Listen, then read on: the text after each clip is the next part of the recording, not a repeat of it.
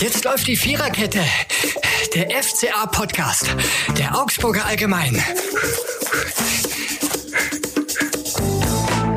Ja, hallo und herzlich willkommen oder moin moin, wie manche auch sagen, zur Viererkette, dem FCA-Podcast der Augsburger Allgemein. Nach dem Spiel des FC Augsburg bei Werder Bremen, äh, das sich vor Ort im Stadion unter einigen Mühen, darf man vorausschicken, Marco Scheinhoff angeschaut hat. Hallo Marco. Hallo Flo.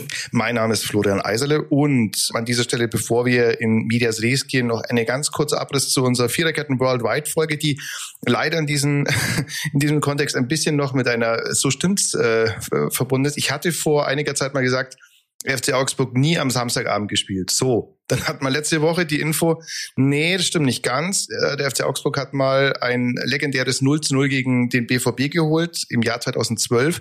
Jetzt hat sich Thomas Leubel gemeldet. Vielen Dank für diesen Hinweis. Der FC Augsburg hat sogar schon ein zweites Samstagabendspiel gehabt, nämlich gegen den VfB 2 zu 1 Sieg. So, damit kommen wir unserer Verpflichtung auf Korrektheit der, der Daten nach. Zugleich ist aber Thomas Leubel äh, läuft, und das ist der positive Aspekt der ganzen Geschichte, läuft unter dem Aspekt der Viererkette worldwide. So, nämlich hört uns aus der Stadt im Augsburger Osten, die mit M anfängt. Grüße aus München natürlich. Freut uns, dass wir auch da Hörer haben. Und ich glaube, wir haben einen Rekordhalter für Viererkette worldwide, nämlich aus Auckland, Neuseeland, meldet sich William Wirtz, der uns auf Empfehlung seines Vaters hört, der, ähm, glaube ich, sonst keinen in Neuseeland findet, mit dem er über den FCA sprechen könnte. Jetzt kann er es zumindest virtuell tun oder uns zuhören. Freut uns, wenn das im Auslandssemester für Freude sorgt. Vielen Dank und liebe Grüße auch nach Auckland und nach München. So, Marco, jetzt kommen wir aber zu Punkt, äh, den wir eigentlich noch besprechen wollten, nämlich diesem Spiel, was am Samstagnachmittag sich zugetragen hat im Bremer Weserstadion. Du hast ja erstmal eine recht, recht abenteuerliche Reise da hinter dir äh, mit einer Verlegung des Fluges. Äh, da gleichen sich Bahn und und äh, und Flugzeughersteller, glaube ich, auch langsam an. Aber ja, wie war es denn so allgemein? Erzähl doch mal. Oh, du, das an sich, ja, wie zu erwarten, wenn so eine lange Reise natürlich ansteht, kann immer was passieren. Und ja, der Rückflug wurde halt dann annulliert. Der hätte um 13 Uhr. Bitte? Um wann? Um, um 13 Uhr. 13 Uhr hätte der sein sollen und wurde dann annulliert und ähm, dann. Aber annulliert wurde nachts umsonst wann, ne? Das, also ja, um, um vier um vier Uhr kam die äh, kam die E-Mail genau. genau mit der mit dem Hinweis, dass es den Flug nicht mehr gibt und naja. ja. Aber gut, ähm, hat ja dann noch irgendwie geklappt und äh, um 9.30 Uhr ging dann der Ersatzflug und da saßen dann auch ähm, noch zwei zurückgebliebene FCA-Spieler mit im Flugzeug, nämlich Kevin Mbabu und ähm, also Mats Petersen. Zurückgeblieben. Zeitlich, zeitlich, richtig, richtig, ja. Die den, äh, den Abflug am Samstagabend verpasst haben, der nämlich ein bisschen ähm, sehr zeitig war. Es war alles ein bisschen stressig am Samstag nach dem Spiel. Die mussten dann schon um kurz nach sechs das Stadion verlassen, der FCA, weil um 1955, glaube ich, der Rückflug anstand und ähm, ja, da war alles ein bisschen hektisch und die beiden waren eben für die Dopingkontrolle vorgesehen und ähm, ja, das braucht ja manchmal ein bisschen, bis dann da alles erledigt ist. Gerade nach so einem anstrengenden Spiel ist wenig Flüssigkeit im Körper und ja, deswegen haben die beiden noch eine Nacht in Bremen verbracht und sind dann am Sonntagmorgen wieder zurück nach München und dann von da nach Augsburg. Marco und die Flügelzange sozusagen. Könnte so ein so, drei Fragezeichen. Richtig, ja, ja, ja. Mhm. Ja, und genau, und, und äh, das darf man aber auch sagen, äh, Bahn äh, lief an dem Sonntagmorgen auch gar, gar nichts zusammen nach Augsburg, deswegen äh, fiel dann die Wahl auf den Flieger. Ja, aber jetzt kommen wir mal auch zum eigentlichen Spiel. Äh, der FC Augsburg war leider, muss man sagen, ein Aufbaugegner mal wieder für einen Gegner, der äh, gerade ein bisschen struggled, erkennbar struggled. Nach vier sieglosen Bremer Spielen gab es wieder einen Sieg für den SV Werder. Und ähm, dass die alles nur nicht selbstbewusst waren, das konnte man sehen. Ja, also es gab äh, die Riesenchance von Tietz nach dem Slapstick von Zetterer, der am Ball vorbeihaut. Es gab den äh, schlimmen Fehlpass von äh, von Jung, äh, bei dem Freddy Jensen rein rein spritzt und leider dann aber nichts draus macht. Ja, ähm, das war jetzt nicht unbedingt äh, unvermeidbar, diese Niederlage, ne? Nee, ich glaube, da hätte man tatsächlich, ähm, also gerade in der ersten Halbzeit war, glaube ich, dem Bremern schon anzumerken, dass die einfach die Verunsicherung dieser Sieglos-Serie da mit ins Spiel gebracht haben. Aber ja, dann musst du es halt einfach auch nutzen in so einem Moment. Also die Anfangsphase ging ja völlig am FCA vorbei. Erst so nach 20 Minuten kamen sie dann ein bisschen besser ins Spiel, mit, haben dann ein bisschen mehr Kontrolle auch über Spiel bekommen. Und wie du sagst, klar, diese Chance von Philipp Tietz, ja, die kommt nicht so oft, dass dir der Torwart den Ball so auflegt, das Tor dann ja relativ leer ist. Jetzt war der Winkel vielleicht nicht gerade der einfachste. Also es war jetzt schon ein bisschen anspruchsvoll, aber ja, letztlich reden wir dann über einen Stürmer, der in der Bundesliga spielt und der auch schon mal so im, im weitesten auch mit Julian Nagelsmann und der Nationalmannschaft in Verbindung gebracht wurde. Dem Vernehmen nach. Dem Vernehmen nach, genau. Ja. Von daher, ja, also das, das sind dann halt Situationen, die musst du dann in dem Moment nutzen. Und ich glaube, dann wäre die Verunsicherung der Bremer noch viel stärker gewesen. Und dann reden wir wahrscheinlich heute über den Auswärtssieg. So war es die erste Niederlage unter Gestorup nach äh, sechs ungeschlagenen Spielen. Ja, dass die irgendwann kommen würde, war auch abzusehen, dass das nicht äh, auf Dauer gut gehen würde, weil sonst würdest du ja um den Meistertitel mitspielen, wenn du alles gewinnst. Und aber ja, es war unnötig. Also ich glaube, da wäre durchaus mhm. mehr drin gewesen. Ja, und vor, also noch ganz kurz auf die Szene von Tietz zurückzukommen. Ich habe ja mich da mal äh, weit aus dem Fenster gelehnt mit der Antwort, dass er dann drei Tore in drei Spielen hatte, der gute Philipp, was ihm gegönnt sei. Aber mein Hauptkritik war, dass es an wesentlichen Dingen dann doch einfach noch gebricht, auch wenn er natürlich Qualitäten hat, die da ähm, mit seiner mit seiner Körpergröße zu tun haben ist ein guter Wandspieler, also der die Bälle ablegt für, für seine Mitspieler.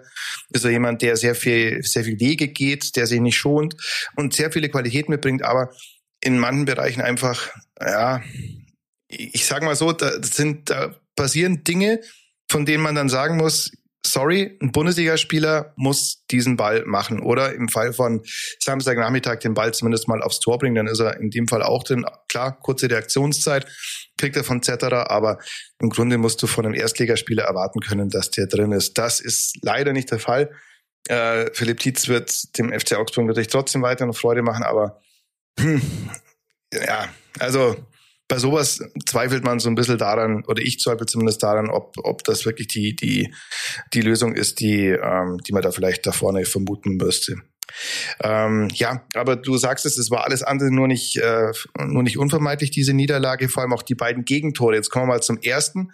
Das war, das sind wir auch wieder bei Philipp Tietz, das war eine Ecke von, äh, von Duxch die auf den kurzen Pfosten geschlagen wurde und da kommt Tietz gegen Stark zu spät. Das ist verteidigbar, sind wir uns, glaube ich, einig.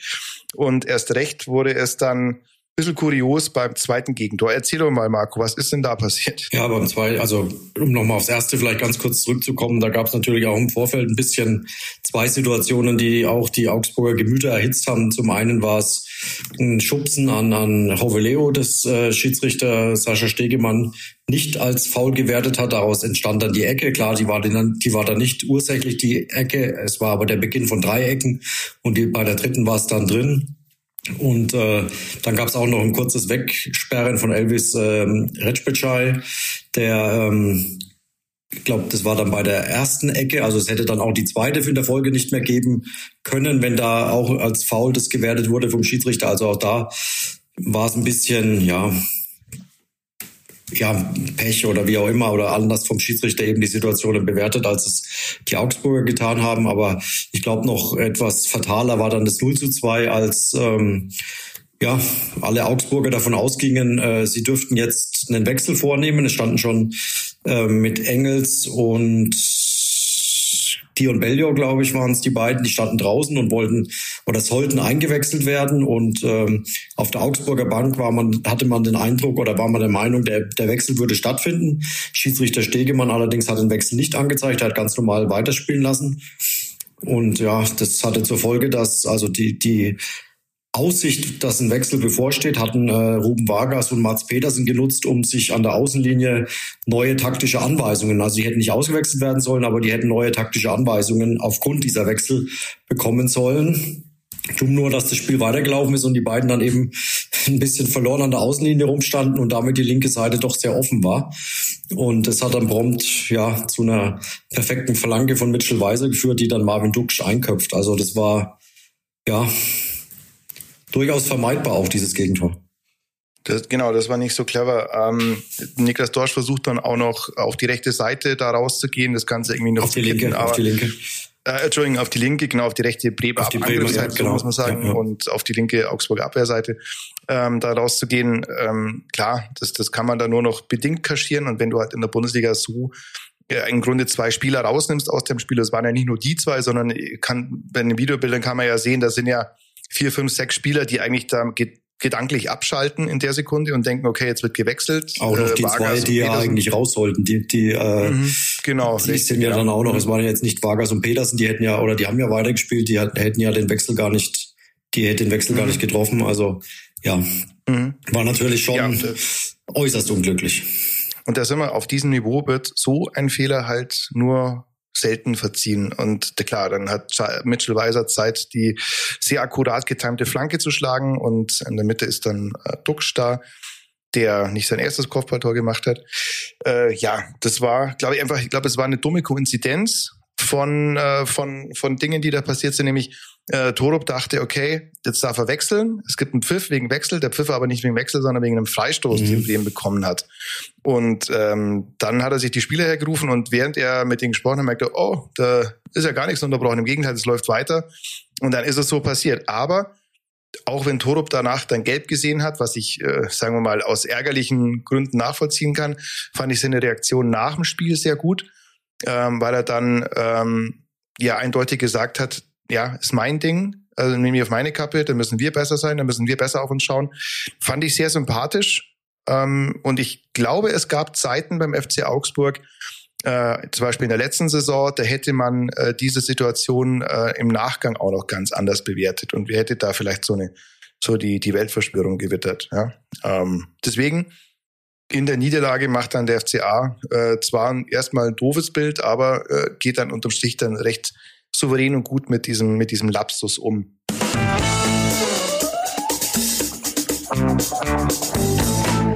Jetzt sind wir ein bisschen bei dem Problem, wenn wir den Mann des Spiels küren wollen, dass wir auf Augsburger Seite kaum Spieler haben, ähm, die sich da ernsthaft dafür empfehlen würden. Man könnte natürlich die, die, beide, die beiden linken Flügelspieler Vargas und Petersen nehmen als Sinnbild für, für den Knackpunkt äh, dieses Spiels. Philipp Tietz könnte man nehmen, als jemand, der leider auch an, an ein paar Dingen beteiligt war, die jetzt nicht zugunsten liefen. Man kann es einfach mal positiv sehen und sagen, Marvin Duxch, guter Typ, oder? Ja, also Eckball von ihm ja, hat sich aber erstmal so feiern lassen, was den Eindruck vermittelt hat, dass vielleicht der Eckball direkt reingegangen wäre, aber letztlich war er dann schon noch stark am Ball und hat ihn reingeköpft und äh, ja, beim zweiten macht er ihn ja dann selbst mit dem Kopf. Also von daher, ja, hat seinen, mhm. seinen äh, jetzt äh, überstanden, dass sein äh, ehemaliger Sturmpartner ja nicht mehr da ist mit Niklas Füllkrug und hat jetzt eben mhm. selbst dann für die für die Tore beziehungsweise für die Vorlagen am Samstag gesorgt und glaube ich damit ein bisschen mehr Ruhe auch in in die Bremer Fußballwelt wieder reingebracht. Ja, das schon. Also der hässliche Vogel hat zugeschlagen. Genau, einer der, der beiden. Genau. Nee, tatsächlich ähm, guter Spieler, auch tatsächlich mit einem richtig feinen Füßchen. Das sieht man ja bei den Standards auch.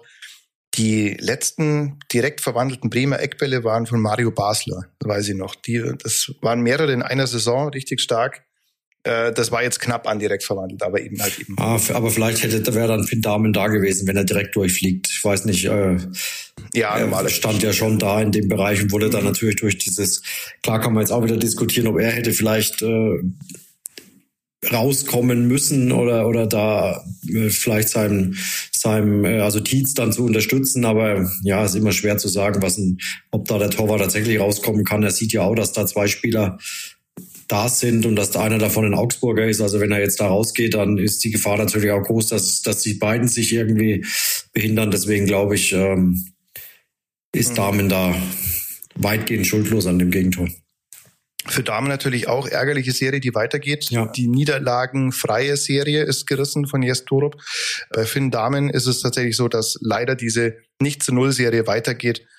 Da kann er jetzt in dem Fall eher, eher wenig dafür an diesem Samstagnachmittag im Gegensatz zu Frankfurt. Äh, das Tor hätte nicht unbedingt sein müssen, aber ja, vielleicht klappt es ja bis zum Ende der Hinrunde noch gegen Dortmund oder Stuttgart. Mal sehen. Ja, man weiß ja, ja nie. Also ich würde jetzt nicht die Hand dafür ins Feuer legen, aber Mhm. Ja, vielleicht Dortmund eher. Stuttgart scheint mir gerade schon. Äh, ja. Gut, das müssen wir abwarten. Wir zeichnen jetzt vor dem Spiel gegen Leverkusen auf. Also weiß nicht, wie die heute Nachmittag noch ihr Spiel gegen Leverkusen bestreiten, aber Stuttgart ist natürlich schon momentan in einer sehr guten Verfassung. gegen den VfB sah der FCA meistens gut aus. Aber mal gucken. Das war oft auch noch ein anderer VfB als der, der in dieser Saison ja. auf dem Platz steht.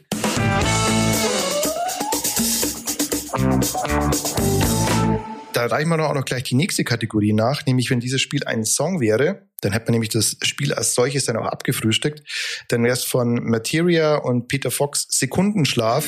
Denn jetzt vergeht das Leben im Sekundenschlaf. Tick, tack, tick, tack, Zeit ist knapp. Du bist gehetzt, weil die Uhr dir bei. Denn ja, leider nichts anderes war das, was vor dem 2 zu 0 auf Seiten des FCA passiert ist zwei Spieler, die rausgehen, zwei Spieler, die denken, sie werden ausgewechselt, äh, mehrere Spieler, die gedanklich mal ein Päuschen einlegen. Ja, aber unterm Strich heißt das immer noch aus ist, wenn der Schiri pfeift, abseits ist, wenn der Schiri pfeift. Und auch abgepfiffen ist einfach erst, wenn der Schiri pfeift. In dem Fall hat er gepfiffen, aber eben zum Freistoß. Ist dann so. Aber ähm, wie gesagt, nochmal an dieser Stelle äh, sympathische, richtige Aufarbeitung des Ganzen, denn da kann man jetzt wirklich kaum sagen, dass den Schiedsrichter da ein, ein Fehler unterlaufen ist. Es war einfach eine Verkettung von, naja, unglücklichen Umständen, um es mal so zu formulieren. Kommunikationsprobleme. So kann man es, glaube ich, sagen, genau. Jetzt müssen wir noch auf diese Woche zurückschauen. Am äh, Dienstag war die nicht die Jahreshauptversammlung, sondern die Mitgliederversammlung des FCA. Da vielleicht noch einen kurzen Abriss. Äh, wesentliche Erkenntnis war, der FC Augsburg ist finanziell immer noch äh, ja, kerngesund, auch wenn er fast neun Millionen Euro Minus gemacht hat im vergangenen Geschäftsjahr, das immer bis zum 30. Juni eines Jahres datiert ist. Also bis zum 30. Juni 23 waren es 8,8, glaube ich, genau. Ja, richtig. Ja. ja. Äh, Millionen Euro minus. Ähm, das kann man verkraften, weil man ein Festgeldkonto hat, das zwar nicht Uli Hoeneß-artige Dimensionen hat, aber man ist gut aufgestellt. Es war auch die Ansage in der Mitgliederversammlung ein Jahr davor, dass das wohl auf ein Minus hinauslaufen wird vor dem Hintergrund, dass man in die Mannschaft investiert. Ja, äh, sportlich hat sich zumindest im äh, in der Saison im Geschäftsjahr 2022, 2023 nicht so ausgezahlt. Die Hoffnung ist berechtigt, dass es dieses Jahr jetzt Früchte trägt, diese Investitionen. Weitere Erkenntnisse.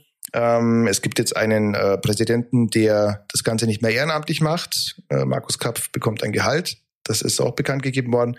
Ähm, meine äh, persönliche Meinung dazu ist, dass es zeitgemäß ist, dass der Chef eines Geschäftsführers eines äh, Unternehmens, das 100 Millionen Euro Umsatz macht, das nicht ehrenamtlich machen muss, finde ich jetzt äh, inhaltlich getragen durch die Summen, die im Spiel sind. Und äh, sonst noch was, ich glaube, im Großen und Ganzen war es ähm, eine, eine, äh, eine Jahreshauptversammlung, die davon geprägt war, dass es eine größere Mitbestimmung gibt. Die Satzung ist geändert worden, grundlegend eigentlich überarbeitet worden, was das Ergebnis eines mitgliederbasierten Austausches war über ja, jetzt sind doch mehrere Jahre. Und ähm, ja, da kann man, glaube ich, erstmal einen positiven Strich drunter ziehen. Jetzt haben wir die nächste Woche, wenn ihr das hört, könnte die Entscheidung schon vorbei sein. Anderes Thema, die Diskussion über einen Investor, der bei der DFL einsteigen möchte. Da hat die Ulrich Biesinger Tribüne sich klar positioniert und auch gegen äh, einen Investoren sich positioniert. In der Verlosung ist äh, eine Milliarde Euro Invest ungefähr, 20 Jahre Laufzeit, Start ab 2024, 25, also ab nächsten Sommer. Ähm, die, dieser Investor würde einsteigen bei einer zugründenden Firma, die die DFL noch startet. Der Großteil dieses Geldes, was durch diesen Investor kommt, fließt dann in eine Weiterentwicklung der Geschäftsmodelle, Digitalisierung, also eigentlich nicht ins Tagesgeschäft. Und dafür gibt es eine prozentuale Beteiligung an den TV-Erlösen. 24 von 36 Clubs müssen zustimmen. Und eine entsprechende andersweitige äh, Versuch, einen Investor einzubinden, ist vor kurzem gescheitert. So einen ähnlichen Diskussion führt man jetzt diesmal auch. Der FCA selber ist Marco sich da jetzt noch nicht so ganz sicher, wie sie dem Ganzen gegenüberstehen. In einer ersten Fassung hätte man gegen äh, den Einstieg eines Investors votiert. Diesmal hat äh, Michael Stolz so unsere Redaktion gesagt, äh, ist man sich noch nicht so ganz einig, zumindest als wir miteinander gesprochen haben, weil diesmal die Mitbestimmungsrechte nicht ganz so weit gehen würden, offenbar, wie es beim ersten Mal der Fall gewesen wäre. Ne? Ja, ich glaube, so ist auch, so ist auch mein Stand. Also der der harte Kern der Fans ist, glaube ich, das hat sich jetzt ja am Wochenende auch in vielen Stadien gezeigt, die votieren eher gegen einen Investor, war auch in Bremen am Samstag so. Also die FCA-Fans hatten da wieder ein Plakat dabei, auch auf Bremer Seite wurde da mal eins kurzzeitig ausgerollt auf der, auf der Fantribüne und ja, es ist die Frage. Ich glaube, der FC Bayern hat ja sich mittlerweile auch dazu geäußert und sich da offen für gezeigt, wenn ich es äh, richtig richtig gelesen habe. Also ähm, ja, man muss halt einfach den Wettbewerb sehen, den vor allem natürlich den europäischen Wettbewerb. Und wenn man dann einfach nur nach England guckt, welche, welche Summen da mittlerweile auch wieder generiert werden, allein durch den TV-Vertrag und ähnliches. Acht Milliarden. Würde vermutlich, ja, ja, genau, würde wahrscheinlich so ein Investor jetzt der Liga nicht, nicht schaden. Und äh, vielleicht muss man dann auch dem gegenüber offen sein und sagen, ja, dann machen wir das eben und helfen damit der Liga und natürlich auch der Wettbewerbsfähigkeit der Bundesligisten künftig in, in den europäischen Wettbewerben. Es ist halt ein äh, schmaler Grad, den man da abschreitet, in einem Land, in dem 50 plus 1 gilt und das eigentlich, ähm, wenn man in anderen Ländern schaut, um das viele Länder einen beneiden, vor allem die Fanszenen einen beneiden. Natürlich immer sehr, ähm, muss man sehr genau hinschauen, welche Rechte man einem Investor da zugesteht ähm, welche Mitbestimmungsrechte es da sind. Ähm, und es ist natürlich auch so, dass Clubs wie der FC Bayern natürlich sehr darauf drängen, so einen Einstieg zu machen. Also ich war bei der bei dem FC, beim FC Bayern heißt Jahreshauptversammlung. Ich war bei der Jahreshauptversammlung und ein Punkt davon, äh, was äh, Präsident Herbert Heiner und Vorstandsvorsitzender Jan-Christian Dresen gesagt haben, überall da, wo sie nicht im Driver Seat sitzen, also wo sie nicht selbstbestimmt agieren, sondern mit den anderen 17 Bundesligisten oder den anderen 35 ersten Zweitligisten äh, verhandeln müssen, da sehen sie für sich einen Nachteil, weil sie eigentlich so ein bisschen einen anderen Weg fahren als die restlichen Bundesligisten, nämlich äh, sehr investorenfreundlich. Das ist natürlich äh, sehr auch auf dem auf dem Driver Seat des FC Bayern jetzt entstanden, dieser diese, äh, dieses Bestreben, jetzt einen, einen Investor reinzuholen. Das muss nichts Schlechtes sein, muss man auch sagen, aber es ist halt immer auch die eigentliche Leistung, diese Interessen äh, zu vereinbaren, weil die Interessen des FC Augsburg sind nicht zwingend die Interessen des FC Bayern. Das muss man schon auch sehen. Das ist klar, aber es sind halt mittlerweile alles Wirtschaftsunternehmen. Das darf man jetzt, glaube ich, auch ja. nicht vergessen. Also jetzt hier so der der EV von früher sind die ja alle sind die ja alle nicht mehr und deswegen weiß ich nicht, ob es nicht zeitgemäßer wäre, sich da mehr zu öffnen, um um einfach an, an Geld zu kommen und immer dieses, ja, ich weiß nicht, ob's, ob das auf Dauer weiterhilft, da an den, an den alten Zeiten unbedingt festhalten zu wollen, weil sonst ist man irgendwann vielleicht europäisch tatsächlich abgehängt. Ja, kann man so sehen. Ähm, die Details werden wahrscheinlich in, in vollumfänglicher, ähm, vollumfänglichem Bereich auch erst nach dem Montagnachmittag bekannt gegeben werden. Es ist ja eine Entscheidung der 36 Erst- und Zweitligisten, um die es da geht. Wie gesagt, 24 von 36 Clubs müssen da zustimmen, ist aber eine sehr spannende Weg, äh, eine sehr spannende Weichenstellung, um die es da gibt. Wie gesagt, eine Milliarde Euro. Damit soll im Grunde halt ähm, ein bisschen aufgepuffert werden, dass du in deutschen TV-Bereichen nicht ähnliche Summen hast wie bei der Premier League, wo es eben acht Milliarden für, ich glaube, drei oder vier Jahre gibt. Ich glaube drei.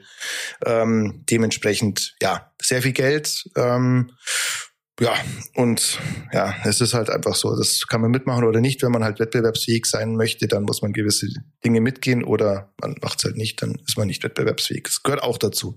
Stimmt schon. Dann sieht man so. nicht mehr den Fußball, den man vielleicht sehen möchte. Das muss man dann auch ja. irgendwann, wenn die Qualität ja. dann in der Summe drunter leidet oder, oder einfach in der Champions League dann schon in der Vorrunde Schluss sein sollte, wird jetzt nicht, jetzt wird ja nicht unmittelbar jetzt so kommen. Also die Bundesligisten spielen ja, muss man ja auch sagen, eine sehr gute Champions League Saison jetzt in, in dieser, außer Union Berlin sind ja alle schon weiter. Aber auf, auf lange Sicht, wenn dann die Schere noch weiter auseinandergeht, dann wird es irgendwann vielleicht nicht für den FC Bayern, aber vielleicht für andere Clubs schwierig. Mhm. Ja, wichtig wäre es halt dann natürlich eine, eine gerechte, gerechtere Verteilung der TV-Gelder. In diesem Fall kann man da, glaube ich, nicht davon ableiten, dass, dass der FC Bayern dann einen strategischen Vorteil per se hätte, weil das natürlich eben, wie gesagt, nicht in den, ins tägliche Geschäft einfließt, dieses Geld, sondern ja. das ist dafür gedacht, die Liga einfach wettbewerbsfähiger zu machen. Das hört sich tatsächlich erstmal gar nicht so schlecht an. Ja. Wie gesagt, ist gekoppelt an Kompetenzen, die man dem Investor potenziellerweise dazugesteht. So, jetzt kommen wir wieder zurück zum Sportlichen. Wir haben noch zwei Spiele dieses Jahr, Dortmund und Stuttgart. Marco, wie viele Punkte? ja, das ist natürlich eine ganz spannende Frage, ja. Also, ja, wenn man dann noch, noch weiter sogar guckt, dann ist ja der nächste Gegner Leverkusen. Ja, also nach drei sichere Siege zum ne? Jahresbeginn dann. Äh, also von daher wird das, äh, ja, ich weiß nicht, ob äh, ob vielleicht sogar Dortmund dann am Samstag im Heimspiel äh, die, die beste Möglichkeit ist, jetzt erstmal drei Punkte zu holen, weil Stuttgart, ähm, haben wir ja vorhin schon gesagt, das ist schon ähm, ganz große Qualität, die die da momentan auf den Platz bringen. Wie jetzt ja auch im Pokal zu sehen war gegen Dortmund und ähm, in Stuttgart, also ein Auswärtsspiel auch noch, ähm, das Mittwochabend. Ja, wird nicht Damit einfach. endet das, das Fußballjahr, ne? Damit endet, genau, richtig, ja. Das ist der letzte, das letzte Spiel in diesem, in diesem Jahr. Ja, letztlich, im schlimmsten Fall gehst du jetzt wirklich mit drei Niederlagen in die, in die Winterpause. Jetzt mit Bremen, Dortmund, Stuttgart. Aber die Mannschaft hat ja zuletzt auch äh, doch mal überrascht und äh, dann jetzt wie gegen Frankfurt ja ein sehr gutes Heimspiel gezeigt. Und ich glaube, ähm, ja, wenn sie so ähnlich spielen jetzt gegen Dortmund, warum, warum da nicht doch mal jetzt auf den Heimsieg hoffen? Ja, das, Und das sehe ich exakt aber auch so. Wie stark ja, also Frankfurt ist, wissen wir ja spätestens seit Samstag. Also Ja, also ganz ehrlich, wer, Moment, also wenn du Fra Frankfurt schlägst, die wiederum Bayern schlagen, Also wenn man dann das ist ja jetzt- wohl mal alles drin. richtig, ja, wenn man das jetzt hochrechnen müsste, ja der FCA dann, glaube ich, 7 zu 2 gegen die Bayern gewinnen. Ganz genau so ist es nämlich. Mathematik. Es ist einfach, das ist ja, pure Mathematik. Richtig, ja. nichts anderes. Ja. Und dann bald ist es ja. Also ich glaube, Ende Januar ist ja das, kommen ja die Münchner hierher nach Augsburg. Also können sich schon mal Mhm. Schon mal warm warm anziehen. anziehen. Ja. So ist es, genau. Ja, also ganz kurz nochmal die letzte Bilanz gegen VfB. Ähm, ich ich habe, während wir gesprochen haben, nochmal ein bisschen nach äh, recherchiert. Die sah lange Zeit sehr, sehr gut aus, die Bilanz gegen VfB. Und oft wurde ja auch ich, äh, die, der Trainer des VfB entlassen nach einem der vielen FCA-Siege gegen die Brustring Boys. Mhm. Aber jetzt hat man die letzten eins, zwei, drei, vier, fünf, sechs, sieben, acht, neun Spiele und davon eins, zwei, drei, vier, fünf, sechs Niederlagen. Ist nicht so gut. Ist unterm Nee, Strich nicht so gut. Und nur ein Sieg. Ja. 6 zu 0 allerdings war das. Dann war das das letzte Spiel Ja. von. Das war das letzte, das war das erste Spiel von Martin Schmidt, glaube ich. Oder? Ah, das letzte, nee, das stimmt, das war das letzte Spiel von, ich klar, irgendjemand ist da rausgeflogen, da hast du recht. Moment, das, das äh, werden wir gleich mal im Live-Modus, werden wir das rausfinden. Von Markus Weinzier, Genau, ja klar. genau. Stimmt, von Markus Weinzier das letzte Spiel. Bevor er seine äh, Erfolgskarriere bei, beim FCA war, fortgeführt hat. Und bei Nürnberg. Naja. Gut, dann hoffen wir mal auf das Beste. Warum nicht? Ich sag vielen Dank, Marco, fürs, fürs Sprechen, Sehr gerne. fürs Zeitnehmen. Sehr gerne.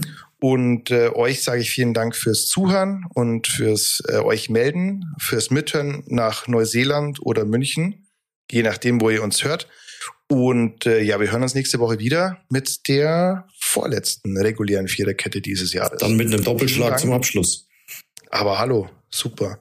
Also vielen Dank, schönen Tag noch und empfiehlt uns, sagt uns weiter ähm, an eure Freunde, Verwandten und äh, Bekannten in der Straßenbahn. Und ähm, uns gibt's überall da, wo es Podcasts gibt, ist auch klar. Und ja, das war's im Wesentlichen von uns. Vielen Dank und Servus. Ciao. Ciao. Das war die Viererkette, der FCA-Podcast der Augsburger Allgemein.